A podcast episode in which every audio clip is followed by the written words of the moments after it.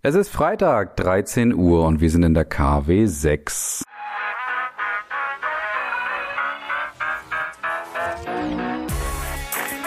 Brand Trust Talks Weekly, der inspirierendste Wochenrückblick aus Markenperspektive.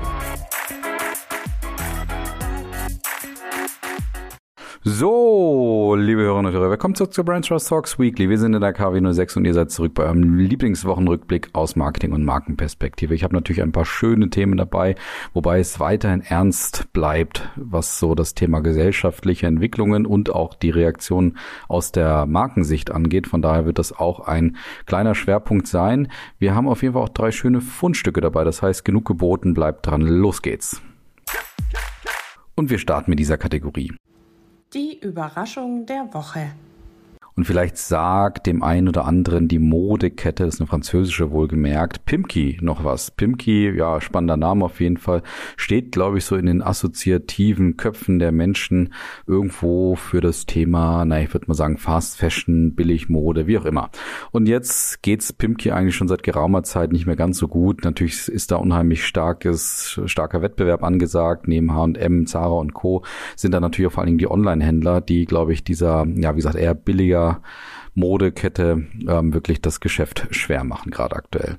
Und jetzt hat Pimki gesagt, in Deutschland wollen sie die Marke gerne erhalten. Schon erste fragwürdige Entscheidung vielleicht. Muss man jetzt unbedingt diese Marke halten, die mehr oder weniger für etwas steht, was vielleicht auch der Vergangenheit angeht und wo, wie gesagt, der Wettbewerb sehr stark ist. Aber man ist da sehr motiviert, die Marke zu halten und weiterhin in Deutschland auch aufzuladen. Jetzt versucht man das Ganze mit dem, naja, ich würde mal sagen, Trendthema der Kilomode. Das heißt also, es geht um Secondhand und natürlich auch um Vintage-Kleidungsstücke und das heißt, man kann in Zukunft in Deutschland bei Pimki dann pro Kilo ja, ich sag mal Kleidung erwerben und das ist wie gesagt dann Secondhand bzw. Vintage Kleidung und das Pricing oder ja, der, der, der Preisentwurf liegt bei 20 Euro pro Kilogramm. Das ist jetzt also die Idee, dass man Pimki ja durchaus, sag ich mal, so um 180 Grad drehen möchte und weggeht von dem billig Marken-Mode-Image hin zu einem eher nachhaltigkeitsorientierten Image. Also schwieriges Unterfangen, wie ich finde. Wie gesagt, 180 Grad Wendung. Warum jetzt gerade Pimki die Marke sein soll, dass man da Secondhand und Vintage-Kleidung kaufen soll und dann pro Kilo bezahlt, das würde ich ja sehr, sehr stark fragwürdig sehen.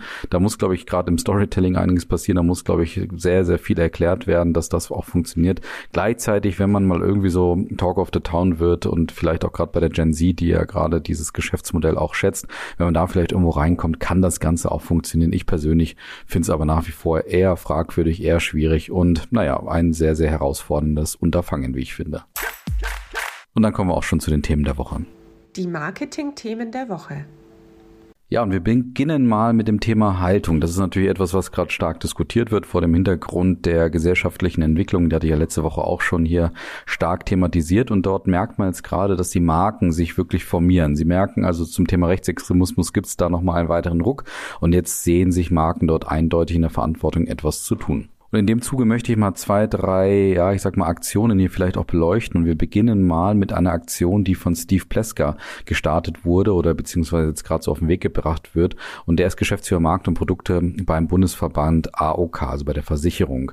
Und der hat jetzt gerade die Idee gehabt, dass man wirklich Marken zusammenbringen muss und sich, ja, dass die sich vereinen müssen für das Thema Demokratie. Es geht nämlich nicht darum zu sagen, wogegen sind wir, sondern er möchte sagen, wofür sind wir denn? Also auch eine, eine typische Mechanik, eine typische Idee, dass man so ein bisschen bisschen eher ins Positive versucht zu denken. Und er hat sich jetzt gemeinsam mit einigen, ja, ich sag mal Marken und auch Marketing-Experten etwas überlegt, wo man, äh, ja, ich sag mal, mehrere Marken zusammenbringt mit der Idee, wirklich vereint dagegen vorzugehen. Und dort ist gerade die Idee, eine Mechanik zu nutzen, wo man Marken zusammenbringt, die auf den ersten Blick nicht direkt zusammenpassen. Das heißt, die eigentlich eher ja, ich sag mal, Gegner oder Feinde sind, zum Beispiel Lidl und Aldi oder auch die Deutsche Bahn und die Lufthansa oder auch Bahn-CEO Richard Lutz und GDL-Chef Klaus Wieselski. Das sind so die Ideen. Ob das jetzt alles umgesetzt wird, weiß ich noch nicht genau, aber die Idee ist einfach zu zeigen, selbst diese Marken, die eigentlich konkurrieren miteinander, die bringen wir zusammen mit der Idee, vereint für die Demokratie sich aufzustellen. Ja, eine durchaus bekannte Mechanik, wie ich glaube ich jetzt schon gesagt habe und etwas, was sehr nachvollziehbar und vorhersehbar ist. Jetzt ist natürlich die Frage, ist das eine gute Idee? Und da bin ich ehrlich gesagt gesagt, muss ich sagen, geteilter Meinung, aus unterschiedlichen Gründen. Und zwar bin ich geteilter Meinung, weil ich nicht zwangsläufig finde, dass es jetzt unbedingt sinnvoll ist, dass Marken jetzt hier zusammenarbeiten, weil der Nachteil, wenn Marken zusammenarbeiten, ist, es geht so ein bisschen ins Anonyme über. Es ist nicht mehr ganz auf die Marke selber bezogen, es ist nicht mal das eigene Commitment, was die Marke vielleicht auch zeigt, ihre ganz eigene Haltung, sondern sie schwimmt so mit in der Masse mehr oder weniger. Und in dem Moment wird es unpersönlicher, vielleicht auch unspezifischer und vielleicht auch etwas handlungs- oder weniger handlungswirksam. Und deswegen sehe ich das Ganze eher kritisch, dass ich sage, macht lieber weiter alleine etwas und macht das wirklich stark und intensiv, statt euch irgendwie in der Masse zu verstecken. Und ähnliches haben wir auch die letzten Jahre immer mal wieder gesehen beim Thema Impfen, glaube ich, oder jetzt beim Thema Israel war das genauso, dass da schnell so eine Mechanik oder so eine Reaktion entsteht. Irgendwie packen wir irgendwo unser Logo drauf und dann ist auch schon gut. Also wie gesagt, ich sehe das Ganze eher kritisch, vor allen Dingen auch vor dem Hintergrund, dass, glaube ich, Menschen dort draußen eher etwas weniger, naja, ich sag mal, darauf warten, was jetzt da so in der Masse passiert, sondern vielleicht eher angesprochen sind und wirklich persönlichen, sehr intensiven, sehr authentischen Reaktionen und Handlungen. In dem Zuge sehe ich das Ganze eher kritisch. Auch in dem Zuge sehe ich auch weiterhin kritisch, dass jetzt auch viele Werbeagenturen und Netzwerke sich auch gerade zusammenbringen und versuchen irgendwie zusammenzukommen, auch mit der Idee, dass man da irgendwie das ein oder andere, naja, gemeinsam startet als Werbeagenturnetzwerk. Und da sehe ich es eigentlich genauso kritisch, wie ich es eben gerade auch bei der Aktion der konkurrierenden Marken gesehen habe, dass ich nicht zwangsläufig darauf hoffe, dass es solche Aktionen mehr gibt, sondern eher es persönlich bei den Marken bleibt. Drittes Thema ist etwas, was man jetzt gerade sieht, dass unheimlich viele CEOs und, und Führungskräfte, also entscheidende Führungskräfte auch auftreten und sagen, wir sind ganz klar für das oder gegen das Thema Rechtsextremismus, wir sind für die Demokratie. Und auch dort wünsche ich mir eigentlich noch mehr Reaktionen, die vor allen Dingen vielleicht auch nach innen gespielt werden und nicht so stark nach außen, weil auch das muss man unterscheiden. Es gibt ein Innen und ein Außen in dem Zuge. Ja, das heißt zusammengefasst, es bleibt weiter spannend bei diesem ganzen Thema und ich glaube, mein Fazit habe ich schon gezogen, beziehungsweise meine Meinung ist da relativ klar. Bin also gespannt, wie sich das jetzt weiterentwickelt. Geht es in die anonyme Masse oder bleibt es persönlich und intensiv bei den Marken? Weiter geht's mit dem DFB und da sind wir beim Thema Soundbranding angekommen. Das hat sich nämlich der DFB jetzt gerade überlegt. Die, die Marke DFB und vor allen Dingen alle weiteren Marken darunter, also da ist dann auch die Frauennationalmannschaft, die Frauenbundesliga gemeint. Ich glaube auch die Jugendmannschaften haben eine eigene Marke, also oder auch die DFB-Akademie. Da sind also insgesamt neun Marken unter dem DFB und genau die sollen alle ein entsprechendes Soundbranding bekommen. Soweit nichts Ungewöhnliches, worauf ich aber vor allen Dingen eingehen möchte, ist die Art und Weise, wie das Soundbranding entstanden ist. Und zwar gibt es dort anscheinend einen Anbieter, der insbesondere mit künstlicher Intelligenz arbeitet. Das heißt, man kann dieser künstlichen Intelligenz sozusagen ein paar Ideen mehr oder weniger hinwerfen und auch darstellen, was so die Rahmen und Grenzen dessen sind. Und dann überlegt sich die künstliche Intelligenz eben ein spezifisches Soundbranding für die unterschiedlichen Marken. Ganz entscheidend bei dem Thema war allerdings das Briefing, dass man beim DFB gesagt hat, wir brauchen ein zentrales Soundbranding, was sozusagen für den gesamten DFB-Kosmos gilt. Und da muss sich das so ein bisschen äh, individualisierbar anhören, beziehungsweise individualisiert anhören, dass es dann auf die unterschiedlichen Marken auch übertragen werden kann. Und das ist dann schon ein interessanter Zug gewesen. Vor allem konnte man das tatsächlich auch hören, dass man so eine Gemeinsamkeit, also das heißt, man spürt die Familie, die Familie oder die DNA, die gemeinsame DNA, die alle Marken haben, aber man spürt auch die jeweils individuelle Positionierung der Marke in dem Soundbranding. Das Ganze wurde eben mit KI umgesetzt, wie ich finde, ganz gut gemacht. Bin jetzt kein Experte für Soundbranding, aber man hört auf jeden Fall das, was in dem Briefing durchkommen soll und was vor allen Dingen auch die strategische Idee davon war. Also aus meiner Sicht zusammengefasst, spannende Umsetzung, spannende Technologie, die da vor allen Dingen auch eingesetzt wurde. Gutes Briefing, ja, in dem Sinne vielleicht auch gute Umsetzung. Wie sehr sich das oder wie sich das dann anfühlt, da bin ich einfach gespannt. Da muss man es, glaube ich, in Aktion sehen. Aktuell ist es natürlich sehr viel, sage ich mal, Theorie und es wurde so ein bisschen gezeigt. Aber ich glaube, man muss es am Ende während eines Nationalspiels oder sowas dann auch mal sehen, beziehungsweise besser gesagt hören. Dann, glaube ich, ähm, sieht man vielleicht auch die Kraft und dann sieht man vielleicht auch, ob das wirklich sinnvoll war, was der DFB dort auf den Weg gebracht gebracht hat. Dann kommen wir zu Blue Sky. Sagt vielleicht noch nicht allen was, ist so, wenn man will, die positive Alternative zu Twitter beziehungsweise X. Bei Blue Sky war es etwas oder hat man etwas beobachten können, dass sie auch dort, ja, ich sag mal so einen Hack genutzt haben, der jetzt nichts Ungewöhnliches ist für Social Media Plattformen inzwischen. Und zwar ist man auf diese Plattform, die wie gesagt so die positive Alternative zu Twitter und X sein soll, da ist man nur per Einladung reingekommen. Und das hat sich dann auf X so ein bisschen so gestaltet, dass man da immer mit so einem Codewort dann auch ge erarbeitet hat. Das heißt, diejenigen, die dann einen Zugangscode oder ähnliches hatten, die haben dann fast in Codes gesprochen. Das heißt, man hat immer vom blauen Himmel gesprochen oder nur vom Himmel und so weiter. Mit der Idee, dass man da gar nicht irgendwie den Twitter oder den X-Algorithmus darauf aufmerksam macht, glaube ich.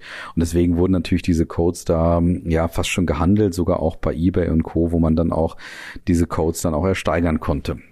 Und jetzt ist es so, dass hm, Blue Sky gesagt hat, man hat das Ganze jetzt entsprechend getestet, man hat sich dort so entwickelt, dass man inzwischen das Ganze aufmachen kann für alle. Das heißt, hier feierliche Verkündung sozusagen, jeder, der vielleicht eine positivere Alternative zu X sucht, also das heißt ein, ein, eine Plattform, die wirklich gegen Hate Speech vorgeht, die gegen auch Rechtsextremismus als Beispiel vorgeht, die gegen, gegen ja vielleicht einfach äh, Themen vorgeht, die nicht zwangsläufig unserer demokratischen Idee folgen, die sind dann bei Blue Sky, glaube ich, gut aufgehoben oben und das Ganze wird jetzt geöffnet. Das heißt, wir können ab jetzt beobachten, wie die Wachstumszahlen vielleicht eben nach oben gehen oder vielleicht auch nicht und dann auch sehen, ob Blue Sky wirklich eine echte Alternative auch für Marken und natürlich auch für Nutzer und Nutzer sind oder ist ähm, zum Thema Twitter und X. Das heißt also gerade auch als Werbeplattform wird das ganze Thema dann spannend zu beobachten sein, wenn die entsprechenden Wachstumszahlen jetzt vielleicht auch einhergehen mit der Öffnung von Blue Sky. Und wir bleiben beim digitalen Geschäftsmodell und einem weiteren Hack kann man auch sagen. Und zwar hat man ja gerade bei Netflix beobachten können, dass sie das Teilen von Passwörtern jetzt, dass die dagegen stärker vorgegangen sind. Und wozu hat es geführt? Nicht etwa zur Abwanderung, dass man jetzt sagt, um Gottes Willen, Netflix verhindert, dass wir irgendwie jetzt ja ein riesengroßes Sharing unter Freunden machen können, sondern genau zum Gegenteil. Es hat dazu geführt, dass Netflix-Zahlen sich positiv entwickelt haben. Das heißt, man konnte dort sehen, wie stark die Marke ist und wie nachvollziehbar vielleicht auch dieser Schritt war dass man jetzt gesagt hat, wir müssen dieses Teilen von Passwörtern eben unterbinden und müssen die Leute dazu bekommen, dass sie auch wirklich eigens dafür zahlen. Das hat bei Netflix gut funktioniert und jetzt folgt Disney dieser Idee auch und möchte im Sommer ähnliches auch vollbringen, weil auch bei Disney sind die Zahlen aktuell so wenig positiv. Es gab noch ein operatives Minus im letzten Quartal nur beim Thema Streaming von 216 Millionen Dollar und da deswegen möchte man jetzt gegen diese Passwort-Trittbettfahrer vorgehen. Also ganz spannender Punkt, auf den wir uns auch im Sommer dann freuen können und wo wir auch sehen können, wird das Ganze erfolgreich sein. Das ist die Marke Disney Plus so stark, also der Streaming-Dienst von Disney ist die Marke so stark, sind die Plattform oder ist die Plattform und vor allen Dingen auch die Unterhaltung dort, die dort geboten wird, ist sie so spannend, dass die Leute sagen, ja, dafür bin ich auch bereit, selber sozusagen zu bezahlen und mir nicht irgendwo ein Passwort bzw. einen Account zu holen. Und dann kommen wir zur Abschlusskategorie. Die Fundstücke der Woche. Und ich glaube, ich hätte die ganzen Fundstücke zum Thema Super Bowl ja auch mitbringen können, beziehungsweise ja auch stärker spielen können. Ich habe mich jetzt mal nur auf eins fokussiert. Vielleicht mache ich nächste Woche nochmal ein Special zum Thema Super Bowl. Mal sehen. Auf jeden Fall möchte ich über Liquid Death sprechen. Liquid Death ist ja eine Marke, die, ja, ich sag mal, von der ganzen Aufwartung sich insbesondere auf Festivalbesucherinnen und Besucher bezieht und von vor allem eigentlich so aussieht wie so ein Energy Drink, würde ich sagen. Auf jeden Fall wie etwas, was Heavy Metal Leute trinken würden.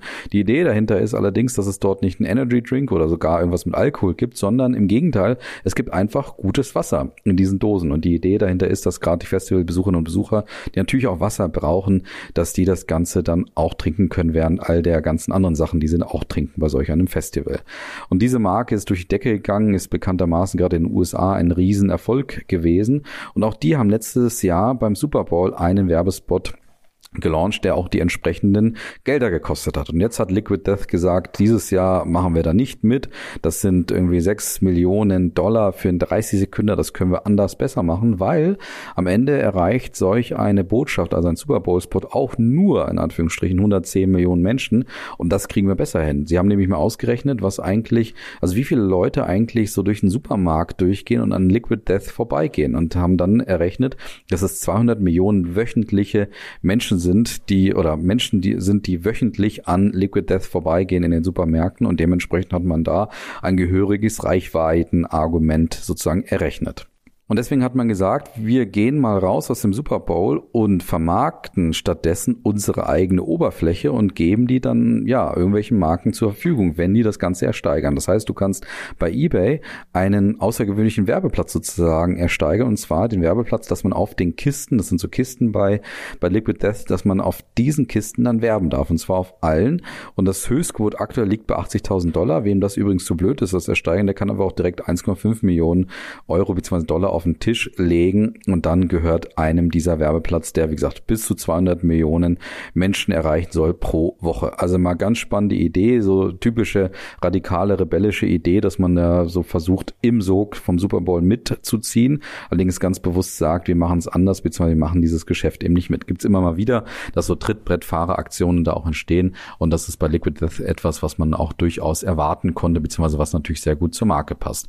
Spannende Idee auf jeden Fall, auch sehr gut übrigens kommuniziert über einen sehr lustigen, ich würde mal sagen, Spot, wo man die Amerik oder wo die Marke, die Amerikaner und das Thema Super Bowl selber so ein bisschen auf die Schippe nimmt. Ja, wie gesagt, typisch Liquid Death kann man sagen und spannende Idee. Mal gucken, wie hoch der Preis am Ende schnellen wird.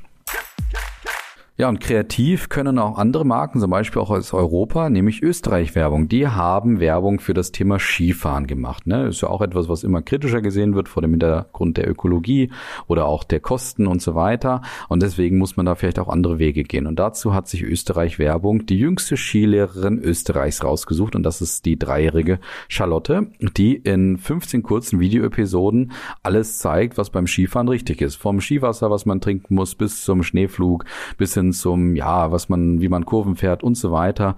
Und man sieht, wie sie versucht, einigen Erwachsenen zu erklären, wie denn das Skifahren geht. Und sie ist wirklich drei Jahre und steht echt sensationell gut auf den Skibrettern. Also ganz spannende Idee, vor allen Dingen, weil es irgendwie schon sehr authentisch rüberkommt und das Ganze nicht so überkandidelt ist. Das heißt, unheimlich große Sympathien hegt man dann, glaube ich, auch für Charlotte, die, glaube ich, auch sehr viel Spaß hatte selber an dieser Content-Erstellung. Das heißt, sie wurde da, glaube ich, nicht groß dazu gezwungen, sondern ist jetzt ein kleiner Kinderstar, der anscheinend Lust hatte auf dieses ganze Thema, weil sie ist, wie gesagt, eine herausragend gute Skifahrerin für ihr Alter. Und das Ganze hat jetzt auch schon ziemlich viel bewirkt, weil allein auf TikTok wurde das Ganze 29 Millionen Mal angeschaut oder auf Instagram auch 21 Millionen Mal.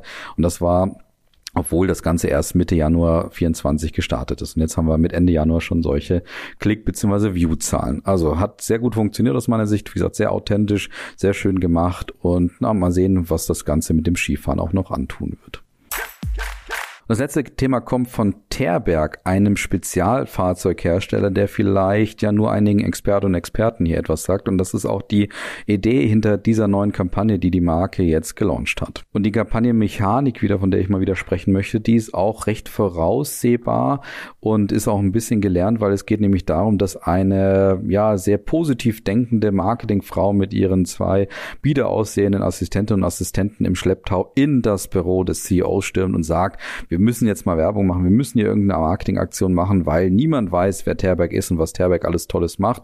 Und dann pitcht sie ihm sozusagen drei Minuten lang, also diesem CEO, das ist übrigens der echte CEO, komme ich gleich nochmal drauf, dann pitcht sie diesem CEO dann die ganze Idee, was Terberg dann alles, alles machen sollte in dieser Kampagne, in dieser Marketingaktion. Und man sieht natürlich währenddessen, wie sie das praktisch pitcht, die ganzen Bilder, die eben auch echt geshootet wurden. Und man sieht die ganzen Vorzüge. Sie macht natürlich auch die Vorstellung der Vorzüge, sagt also, was Terberg alles für Vorteile und Stärken und Spitzenleistungen zu liefern hat.